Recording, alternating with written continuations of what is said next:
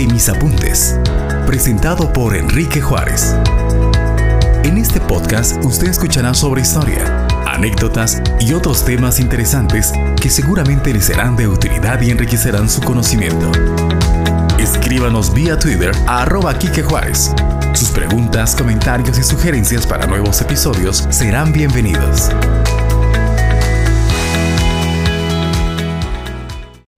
Esta es la segunda parte de los hechos históricos que sucedieron antes de la fundación del Instituto Normal para Varones de Occidente.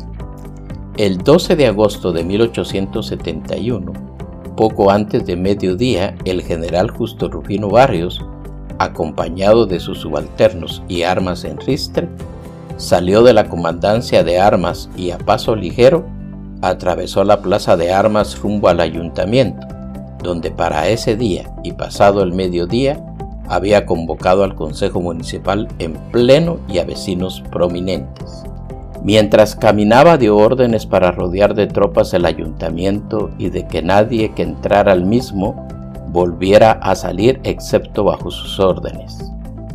Cuando todos hicieron presentes, por cierto, vestidos muy apropiada y elegantemente, a la hora indicada en la convocatoria, el general Barrios, luego de los tres toques de campanilla que dieron por abierta la sesión, de una forma vehemente conminó al Consejo para que revisara y firmara un acta en la que se solicitaba al comandante de los Altos concentrar a los jesuitas de Quetzaltenango en la capital de la República.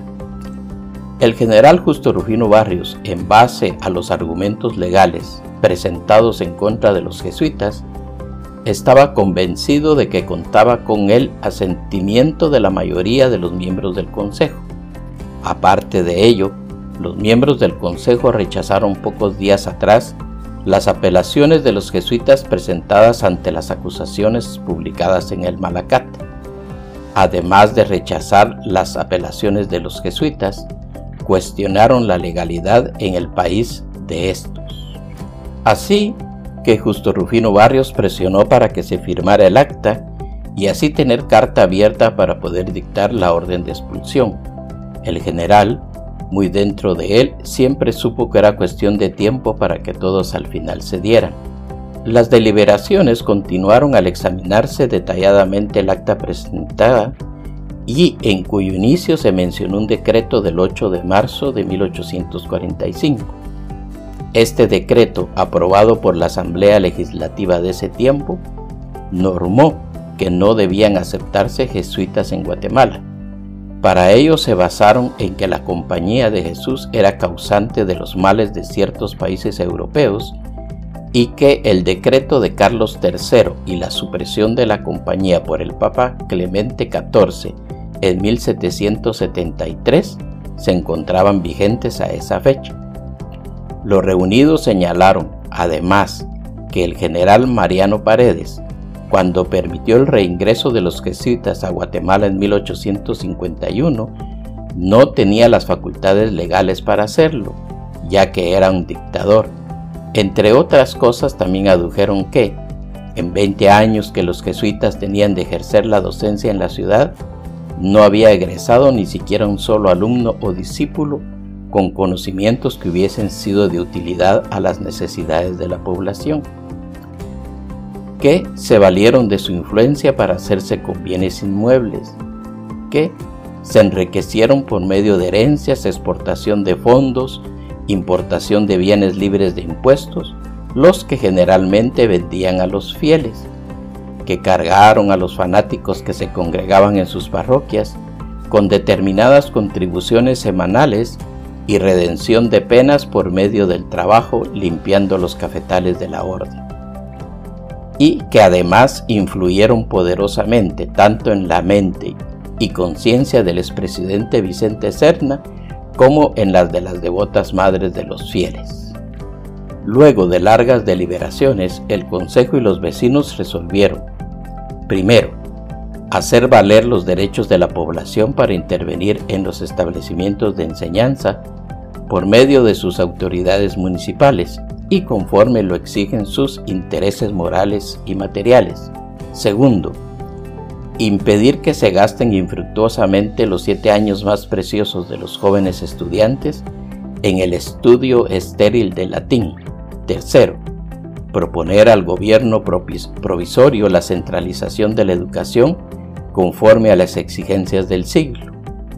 Cuarto, solicitar a las autoridades políticas y militares del departamento que los jesuitas que actualmente se hallan en la ciudad de Quetzaltenango sean concentrados en la capital de la República y, en caso de dificultad, se pidió el apoyo del comandante general de Occidente, mariscal de campo Justo Rufino Barrios. Se dio por terminada la sesión oficialmente a las 4 de la tarde, según se hizo constar en el acta respectiva asentada en el libro de actas de la municipalidad, correspondiente al periodo entre el 18 de octubre de 1870 y el 7 de noviembre de 1871. Firmaron inicialmente dando el visto bueno por la municipalidad de Quetzaltenango el señor que aparecen solamente sus siglas JR Rodríguez y B. Mazariegos, secretario municipal. Luego firmaron los asistentes a la reunión. Mientras se firmaba el acta, el general Barrios y la corporación solicitaron la presencia en el ayuntamiento del reverendo Ramón Posada para enterar a este de lo acordado en la reunión. Cuando se presentó el reverendo, le dijeron a boca de jarro de que los miembros de la orden debían abandonar la ciudad a las 3 de la madrugada del día siguiente y salir rumbo a la ciudad capital. Recibiendo estaba el superior la fulminante orden cuando empezaron a tañer las campanas del reloj de la torre, anunciando que eran las nueve de la noche. Les dieron apenas seis horas para salir, así que los jesuitas no tuvieron más remedio que salir de Quetzaltenango a la hora indicada, 3 de la mañana del domingo 13 de agosto, y con ellos un enfermo en una silla de manos. Los religiosos, 11 en total, luego de dejar al enfermo en Salcajá, aquejado por la gravedad de su dolencia, prosiguieron rumbo a la capital, unos a caballo y otros a lomo de mula.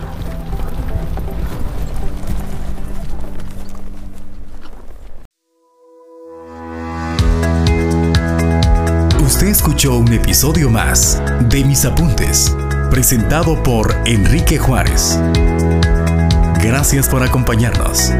Si tiene preguntas, comentarios o sugerencias, escriba a Twitter a la cuenta arroba Quique Juárez o visite el sitio web www.enriquejuárez.com.